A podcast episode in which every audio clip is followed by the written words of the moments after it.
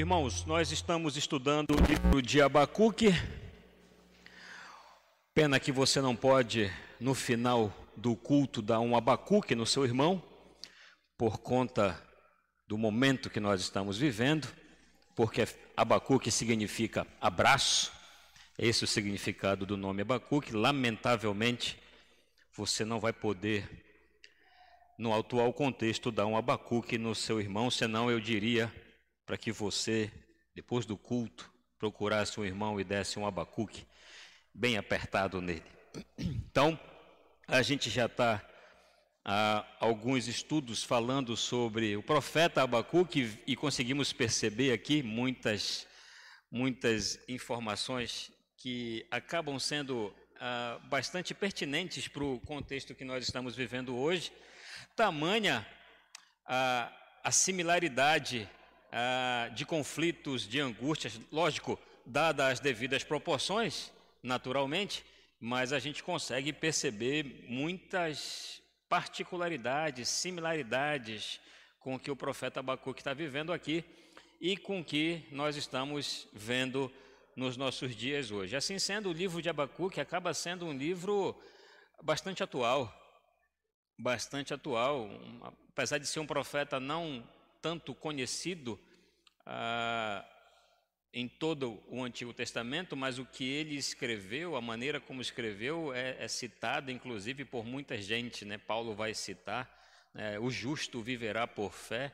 É, é exatamente retirada, nós ainda não chegamos lá, nós iremos chegar com a graça de Deus, é retirado exatamente daqui do profeta Abacuque, que vive ali no reino do sul, que era composto por duas tribos, Judá e Benjamim, e o contexto era um contexto terrível.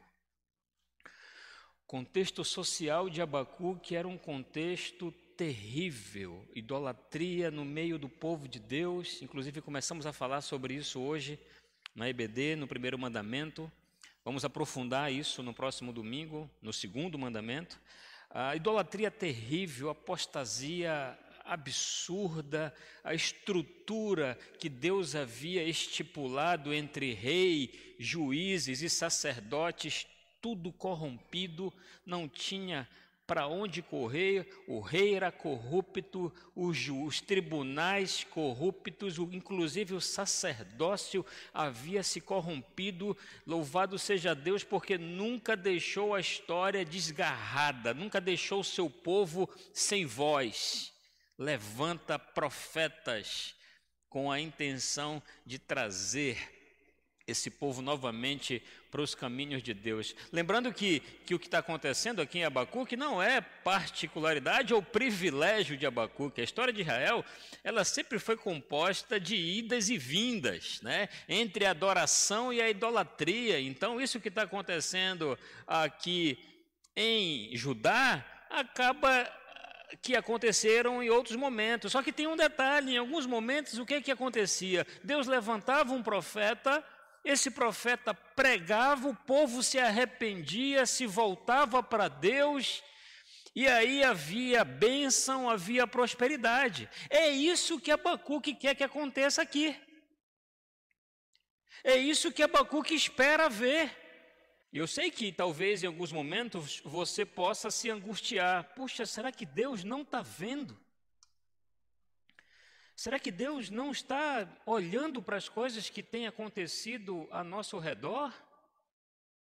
E quantos de nós, em algumas situações, já não pensamos ou falamos no nosso íntimo isso? É. Só que na perspectiva de Abacuque, na compreensão de Abacuque, nas outras perguntas que ele vai fazer, já que Deus está em silêncio, por que que então ele permite que Abacuque veja toda essa situação? O profeta ele estava inquieto com o silêncio de Deus, mas ele ficou mais desesperado ainda quando Deus começou a falar.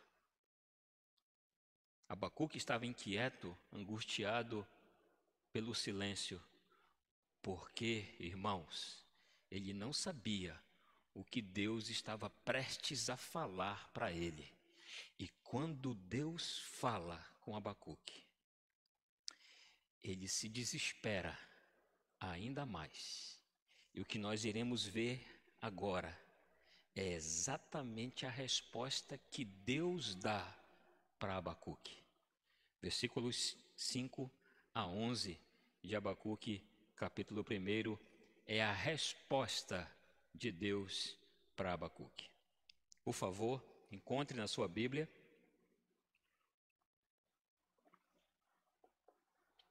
Abacuque, capítulo 1, dos versos 5 a 11.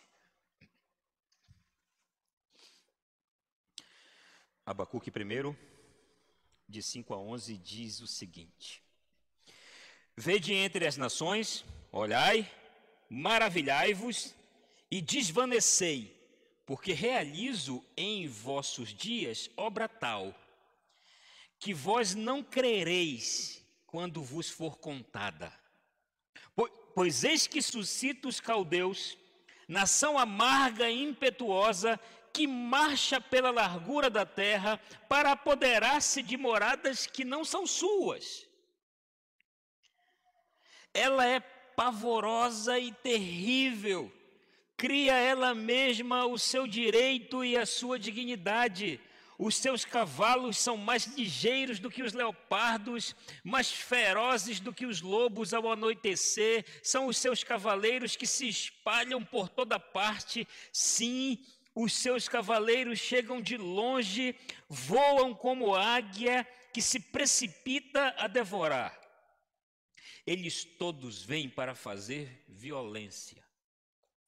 Os seus rostos suspiram por seguir avante. Eles reúnem os cativos como areia. Eles escarnecem dos reis, os príncipes são objeto do seu riso. Riem-se de todas as fortalezas, porque amontoando terra as tomam. Então passam como passa o vento e seguem. Fazem-se culpados esses cujo poder é o seu Deus. Irmãos, Abacuque estava inquieto com o silêncio de Deus, a gente percebe isso no versículo 2.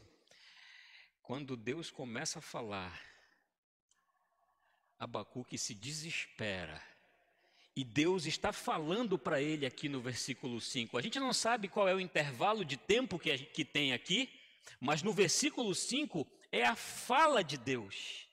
Deus respondeu à oração de Abacuque, chamando a atenção dele.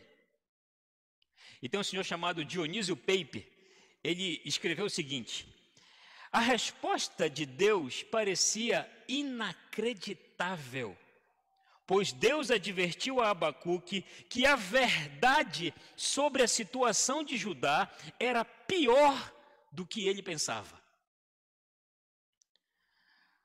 A resposta de Deus para Abacuque demonstra que a compreensão de Deus sobre tudo aquilo que ele estava vendo era pior do que ele pensava. E a resposta soa aterradora para Abacuque. Só tem um detalhe.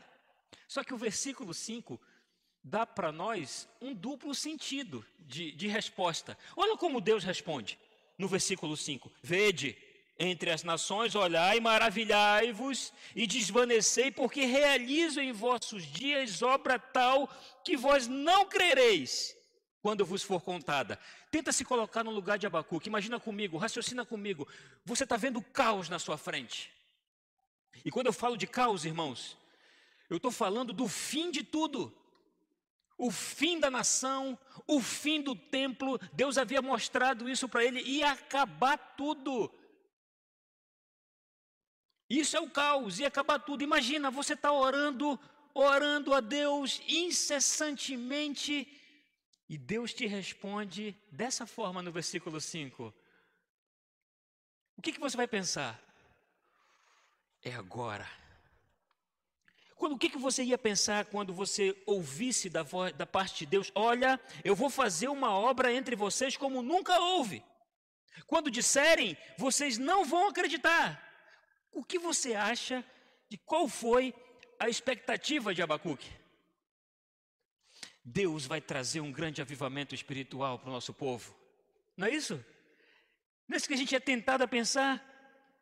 Deus vai mudar essa situação. Deus vai mudar a história do nosso povo. Deus vai trazer um avivamento, como fez. Como fez em outros momentos. Em outros momentos, Deus fez isso. Deus levantou juízes, Deus levantou reis e mudou a história. Por quê? Porque o povo se arrependeu. Por, porque o povo voltou atrás. Porque o povo reconheceu o seu erro. Então é essa a expectativa que o Abacuque tem em mente. Mesmo porque ele também não está desconectado com as promessas que Deus, ao longo da história, já havia feito a Davi. Já havia feito a Israel. Vocês serão um grande povo, serão um grande reino, serão uma grande nação. Ele não está desconectado com tudo isso. Então, qual é a expectativa que ele tem? Deus vai agir e vai nos salvar. Deus vai produzir um grande avivamento no meio do seu povo. Deus vai restaurar a nação. Que bênção! Não é isso? que talvez eu e você, estando no lugar de Abacuque, teríamos a expectativa se ouvíssemos tão somente o versículo 5. Agora, por que que isso nos causa escândalo? Por que, que a partir do versículo 6, e você vai ver na semana que vem no versículo 12, a resposta de Abacuque, por que, que isso nos causa escândalo?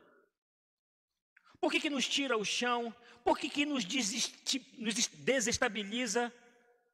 Por que, que a gente fica perplexo? Sabe por quê, irmãos? Porque nós gostamos da ideia de um Deus previsível.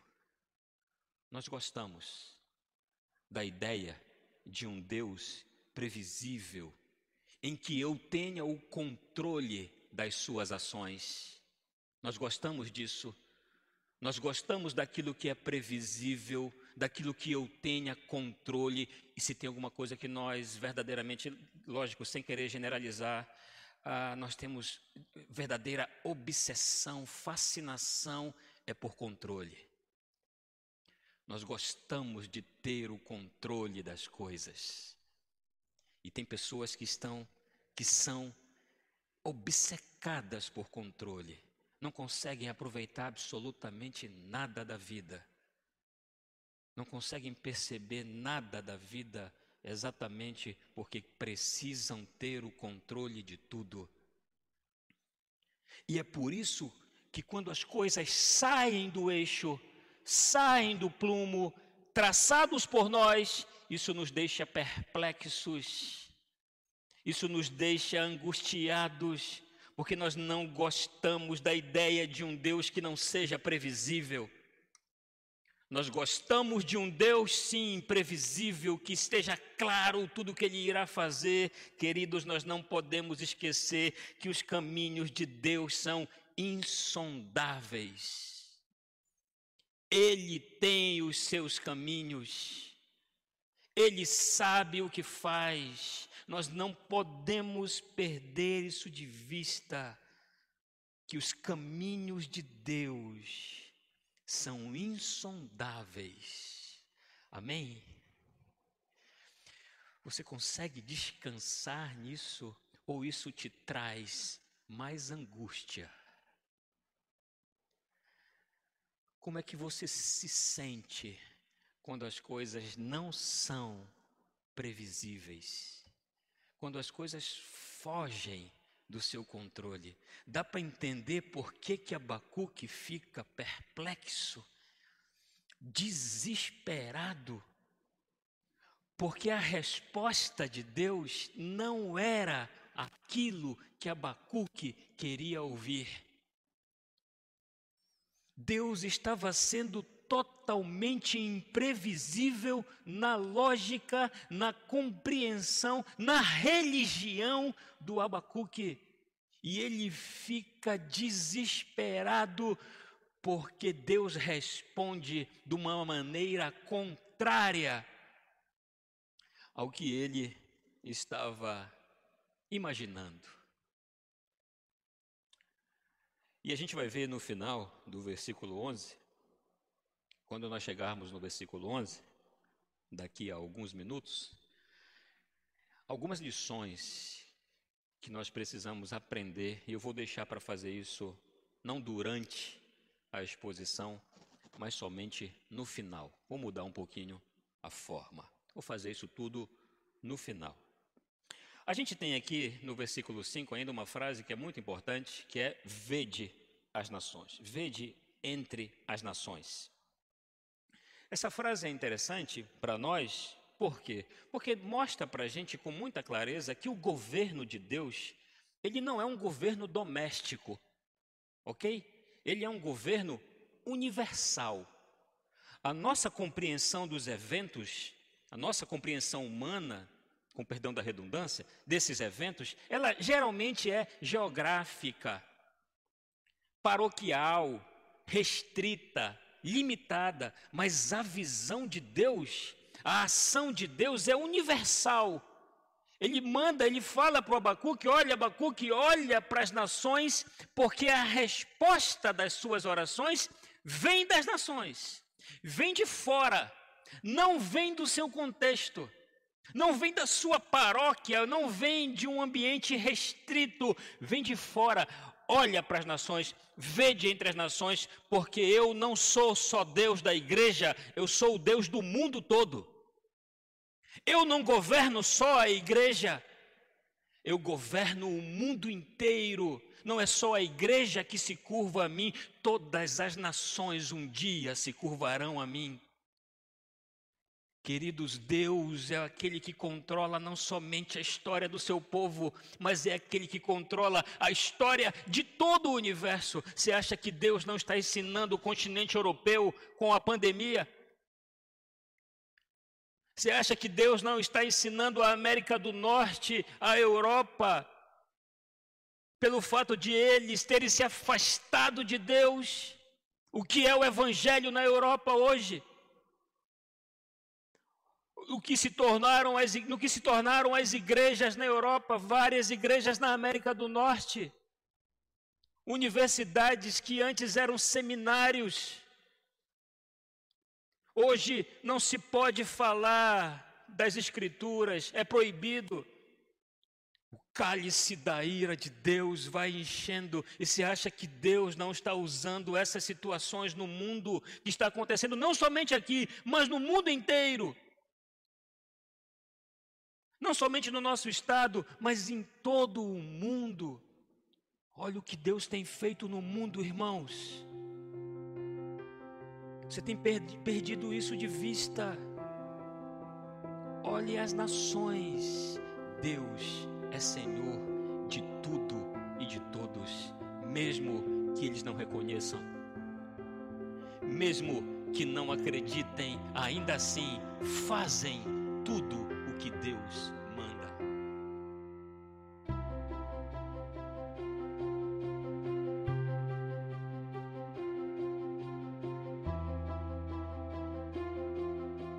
Olha a história do que está acontecendo nos nossos dias hoje. É global. É no mundo inteiro. Você acha que Deus não tem absolutamente nada a ver com isso? Você acha que isso foge ao controle de Deus? Você acha que Deus não está querendo ensinar absolutamente nada para o mundo e nem para a igreja do que ele está acontecendo? Versículo 6: Pois eis que suscito os caldeus. Quem levanta os caldeus, irmãos? São os próprios caldeus? São eles mesmos que chegaram nesse ponto foi eles mesmos que, por conta de toda a sua capacidade bélica, violenta, de força, eles mesmos chegaram a esse, a esse ponto. Eis que suscito os caldeus. E a gente vai olhar né, que como a tribulação faz parte do agir divino, de como a tribulação, de como a dificuldade faz parte da maneira de Deus agir. O problema é que a gente não gosta dessa parte. A gente tem muita dificuldade com essa parte, principalmente no evangelho antropocêntrico, triunfalista que tem sido ensinado por aí.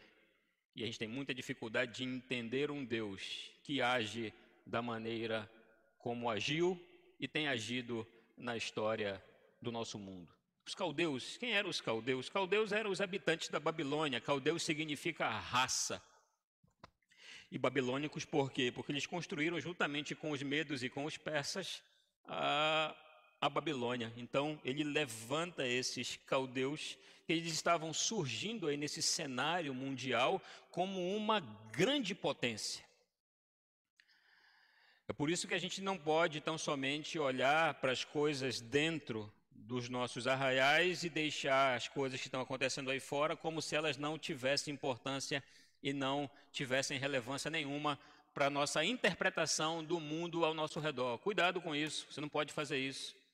As Escrituras, a gente viu isso com muita clareza quando a gente estudou as cartas ao Apocalipse, como Deus relacionava a igreja com o seu contexto, como cada igreja tinha uma particularidade, lembram disso? Exatamente por Deus considerar o contexto onde elas estavam inseridas. Então, a nossa visão das coisas deve ser uma visão global, e a nossa interpretação deve ser uma interpretação que se baseia nas Escrituras, porque se nós fizermos fora das Escrituras, fatalmente nós iremos errar então é por isso que a gente precisa ter um olhar atento para aquilo que acontece ao nosso redor. É o que Deus está mandando o profeta fazer.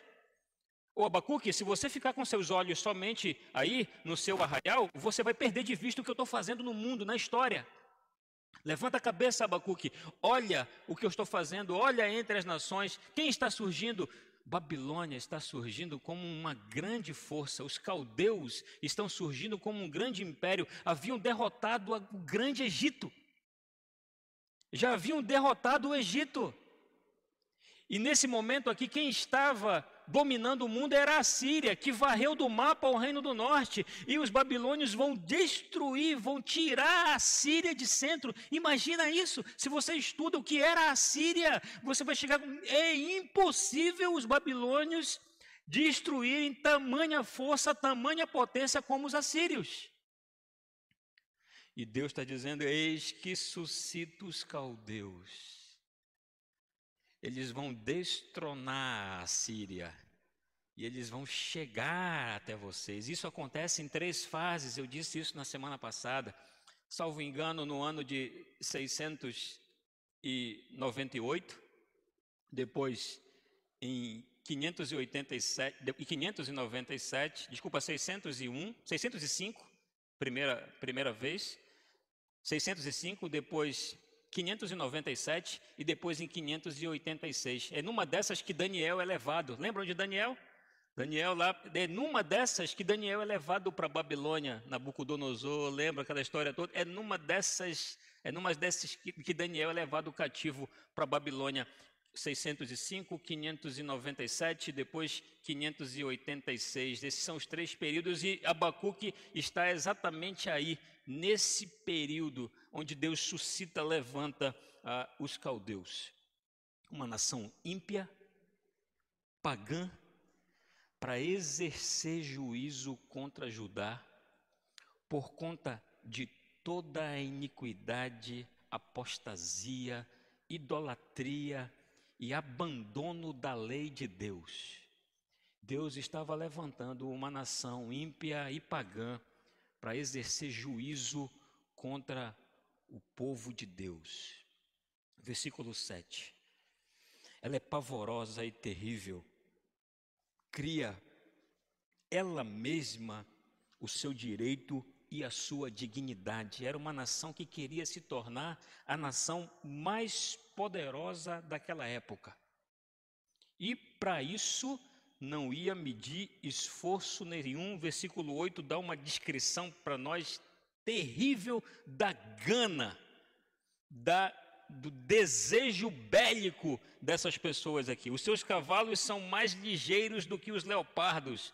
É, alguns vão dizer que os leopardos são ah, os mais sanguinários, os mais ávidos por sangue, e são os mais velozes, né? quando eles estão em uma linha reta, é praticamente impossível a presa escapar. Então, o que ele vai descrever aqui é o seguinte: E quando ele vai narrar a respeito dos leopardos, dos lobos ao anoitecer, no ataque que os lobos têm ah, uma visão noturna, eles têm a capacidade de enxergar à noite. Então, quando ele coloca tudo isso no versículo 8, todos esses exemplos aqui, o que ele está querendo dizer com isso?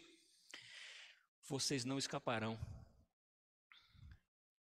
Vocês não escaparão. Será impossível escapar dos caldeus. Olha o que Deus está falando. Olha a resposta da oração de Abacuque. Você não pode perder de vista que isso aqui, que eu e você estamos lendo, é a resposta que Deus está dando para a oração de Abacuque. Qual era o conteúdo da oração de Abacuque? Imagina, Senhor, muda a história do nosso povo. Senhor, nos liberta dessa idolatria nos liberta da apostasia, traz o teu povo de volta para a tua lei, Senhor. Faz isso, Deus. Restaura o nosso povo. Esse era o conteúdo da oração de Abacuque e por várias vezes. E na compreensão dele, Deus estava em silêncio. Não respondia, Deus, por que, que o Senhor me faz ver isso? Já que o Senhor não vai fazer nada, por que, que o Senhor me permite ver essa maldade? Por que o Senhor me permite ver essa violência? E aí, fique na mente com a palavra violência. O que, que vai acontecer um pouco mais na frente? Olha o versículo 9. Eles todos vêm para fazer violência. Vocês são violentos e a resposta virá com violência. É isso que vocês têm plantado. Olha que Deus está dizendo para o povo. Vocês têm ao longo da história plantado um comportamento de violência, de injustiça. Os tribunais são corruptos, os juízes vendem sentenças, os poderosos levam vantagem enquanto os pobres são desprezados. Vocês são violentos, vocês receberão violência vocês irão colher aquilo que vocês ao longo do tempo têm plantado. Essa não é a lei da semeadura. Não é isso que acontece ao longo de todas as Escrituras. Irmãos, o que, é que a igreja brasileira tem plantado? O que, é que a igreja tem plantado? O que é que o povo de Deus tem plantado? Amor, disciplina, obediência aos mandamentos, se não, se não é nada disso, o que é que a igreja espera colher? O que é que eu e você temos plantado ao longo da nossa vida cristã? Olha para dentro de você, olha para você. Olha para o que você tem feito, olha para o que você tem crido, olha como você leva o seu relacionamento com Deus. Você vai esperar colher o quê? Por que, que Abacuque está perplexo? Ele espera que ele estava lidando, ele esperava se relacionar com o Deus que não é justo, que é bom, que é amoroso, sim, gracioso, generoso, misericordioso, mas que não deixa de lado a sua justiça, que cobra um preço por aquilo que o povo estava fazendo. Por isso, meus irmãos, esses dias são dias difíceis. E esses dias devem servir para nos aproximarmos ainda mais de Deus, irmãos. Não tenho dúvida disso de que Deus tem permitido que nós experimentemos dias assim, para que a gente entenda de uma vez por todas a nossa real necessidade de Deus. Que nós não somos tão autossuficientes como nós imaginamos ser, que nós não somos tão autônomos ou independentes como nós achamos que somos. Nós somos completamente dependentes de Deus, totalmente dependentes do Senhor. Nós não temos condições de sequer dizer aqui, nenhum de nós, amanhã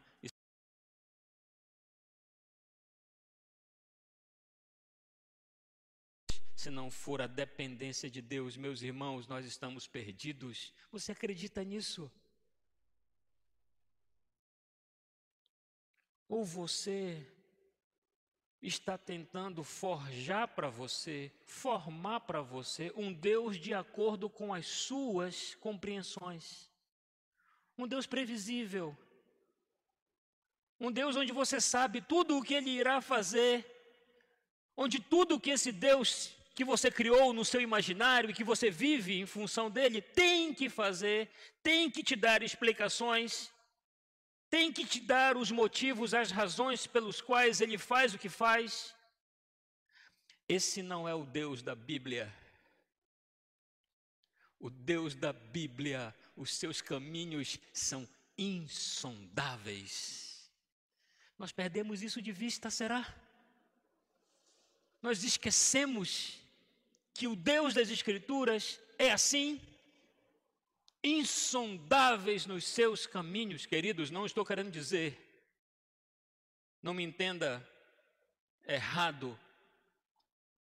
Nós estamos olhando para um texto que tem um contexto particular. Eu não estou querendo dizer que Deus não é bondoso, que Deus não é gracioso, generoso, misericordioso, sustentador, pessoal, de maneira nenhuma, nós estamos olhando para um texto que tem um contexto singular, particular, semelhante ao nosso. E nós não per podemos perder de vista quem Deus é em contextos assim. Quem é o nosso Deus quando as coisas não caminham como a gente gostaria que caminhasse? Quem Ele é no caos, quem Ele é na angústia, quem Ele é no sofrimento. Ou será que Ele só serve para ser nosso Deus quando as coisas são favoráveis? Ou será que você só crê quando as coisas estão a nosso favor? Ou a seu favor. É isso que Deus está querendo provar, provar a fé e a resiliência de Abacuque. Talvez esses dias sejam dias de duras provas, irmãos, sim ou não? De duras provas de fé e de resiliência. Será que somos resilientes? Não importa o que aconteça, Senhor, eu seguirei te amando, eu seguirei te servindo, eu seguirei te obedecendo independente do que aconteça ao meu redor. É assim que você crê? É assim que você serve a Deus? Ou é só quando as coisas são favoráveis? Saudoso pastor Exaltino Gomes Coelho Filho afirmou corretamente que Israel e Judá foram punidos não apenas por pecados litúrgicos alusivos ao culto e à doutrina. Muito mais do que isso, foram punidos por causa da desordem social e moral, da exploração do pobre pela ganância sem medida dos poderosos. Eles foram muito, muito mais punidos não pela liturgia, das suas reuniões, não pela doutrina que acreditavam, mas pela desordem social e moral que o povo de Deus estava vivendo. Queridos, isso é seríssimo. É seríssimo, nós não podemos olhar para isso que está escrito aqui em desconexo com os nossos dias, porque a gente vai perder de vista aquilo que Deus está fazendo na história. Nós precisamos atentar para isso, olhar para o caráter do nosso Deus nas Escrituras, que Deus não deixou a história desordenada a, a cargo do caos ou do acaso. Deus tem tudo sob controle, mesmo quando as coisas aos, aos meus olhos parecem estar fora de controle, ainda assim, para Deus não está. Quais são as lições que a gente consegue aprender com esse texto? Primeira delas, esse texto nos ensina, nos ensina que o povo de Deus pode errar, pode cair e se apartar dos caminhos do Senhor, como estava acontecendo exatamente aqui. Esse comportamento se repete ao longo da história de Israel, mas também não é privilégio só de Israel. Tem momentos em que a igreja esfria no amor, tem momentos em que a igreja esfria no compromisso, tem momentos em que a igreja deixa de zelar pela lei de Deus. Tem momentos na história em que a igreja passou por isso, deixou de oferecer a Deus culto verdadeiro. Queridos, será? Não estou afirmando nada aqui, nem fazendo juízo de valor absolutamente nenhum. Deus conhece meu coração. Será que nós estamos vivendo dias assim? Falta de zelo esfriamento do amor, falta de compromisso. Será que os nossos dias são caracterizados por esse tipo de comportamento? E quando falo nossos dias, agora sim, estou me referindo a nós, povo de Deus, igreja brasileira. Como nós estamos, e será que o que temos passado não é fruto ou consequência desse tipo de comportamento, como você está? Você está frio? Você está desanimado? Você não tem mais zelo pelas coisas de Deus? As coisas de Deus são desinteressantes para você? Tudo é possível substituir, trocar. Se não tiver algo mais interessante para fazer, eu vou e faço, mas se tiver, eu substituo facilmente, é isso. Sua vida de oração, sua disciplina em estudar a palavra de Deus, em buscar a Ele. Será que nós estamos vivendo como se fôssemos alienados, sem saber o que está acontecendo ao nosso redor? Olha o que Deus já fez na história, irmãos. Olha o que Ele está fazendo nos nossos dias. Isso não nos afeta. Isso não traz incômodo nenhum. Questionamentos internos, particulares. O que é o Evangelho hoje? No que se tornou o Evangelho? A gente aprende também com esse texto que apesar do clamor, e aqui a gente consegue olhar para Deus, entender o caráter de Deus, que apesar do clamor de Abacuque, Deus em alguns momentos, ele vai se reservar no direito e na prerrogativa que tem por ser Deus de se manter em silêncio mesmo que isso te angustie, mesmo que isso te tire o chão, te tire a paz. Deus é Deus. E vai, em alguns momentos, lançando mão da prerrogativa de Deus, de se manter em silêncio, como fez aqui com Abacuque. Exatamente com o propósito de quê?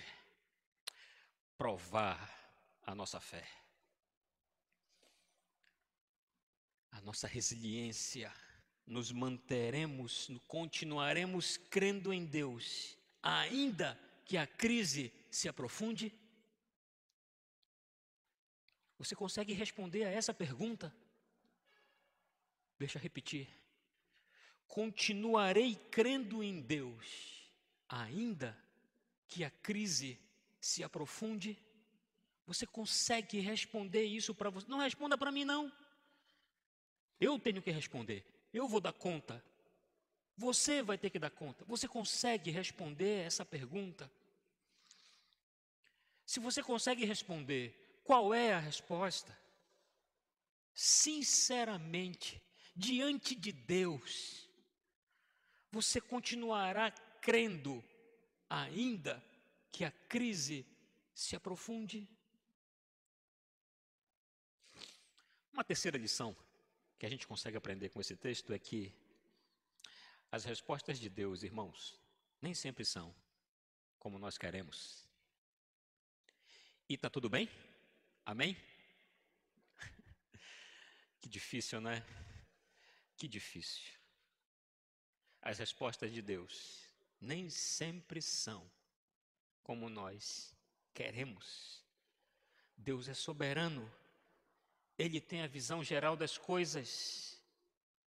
Nós que confiamos em Deus, mesmo que as coisas não aconteçam da maneira como nós gostaríamos que acontecesse, nós que confiamos em Deus, precisamos concordar que, apesar de tudo, Ele é justo e é fiel. Ele é justo e é fiel, ainda que eu não entenda a maneira como Ele age em determinadas situações. Isso é crer em Deus da maneira correta. Mesmo que eu não entenda a maneira como ele age, eu sei que em várias situações você não consegue entender, assim como eu, não consigo entender o porquê de tantas coisas. Sou feito do mesmo material que você. As mesmas crises que você tem, talvez eu também tenha. Mas o que está em questão é, Senhor, eu não entendo. Não sei o que o Senhor está querendo dizer com tudo isso. Mas ainda assim, o Senhor é justo e o Senhor é fiel.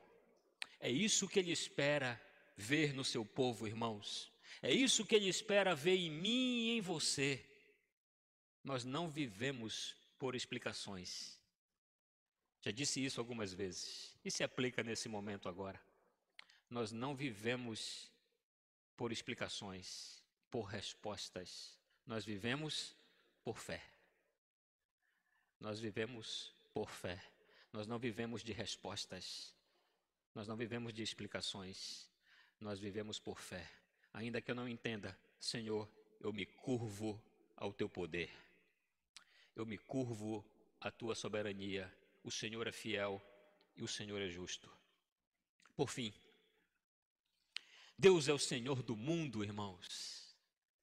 Deus é o Senhor de toda a história, Ele age entre as nações, Ele não age só no nosso contexto, no nosso espaço, na nossa localidade, Ele age no mundo inteiro, Ele é o mesmo Deus hoje. A história não corre desgovernada, aos caprichos do acaso, mas há um Deus que tem um plano e que tem um propósito em tudo. Nós cremos nisso. Isso não nos traz conforto.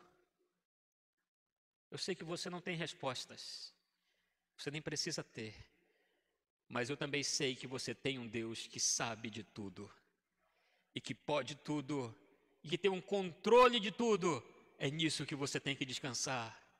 É nisso que você tem que confiar. Senhor, eu não consigo ver absolutamente nada além do que está nos meus olhos, diante dos meus olhos, mas eu confio em Ti.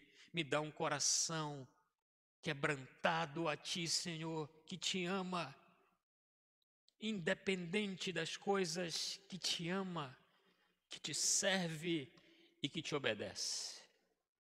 São essas as lições que Deus quis ensinar para Abacuque. E com toda certeza quer nos ensinar nesses dias que nós temos vivido. Agora, como Abacuque responde a isso, irmãos? Como Abacuque reage diante do que Deus fala para ele? Resolve o problema? Resolveu o meu e o seu problema isso aqui? explicou para nós algumas coisas, nos deixou em paz, deixou Abacuque em paz, isso aqui? Não, não deixou. Talvez essa palavra de hoje à noite tenha provocado em você mais angústia do que conforto, mais desconforto do que estabilidade. Pois é exatamente isso que produz no Abacuque. Só que fique tranquilo, a história não termina assim. A história não termina com angústia, irmãos. A história não termina com desconforto. A história não termina com conflito. Já vou lhe adiantar que a história termina com louvor. Mas para chegar lá, você vai esperar mais um pouquinho. Na semana que vem, a gente vai ver o que é que essas palavras dos versículos 5 a 11 produzem no coração de Abacuque. Talvez tenha produzido isso em você hoje. Talvez tenha produzido isso em você hoje à noite. Você precisa ouvir o que Deus tem para te dizer a partir do versículo 12. Mas isso a gente só vai ver próximo domingo.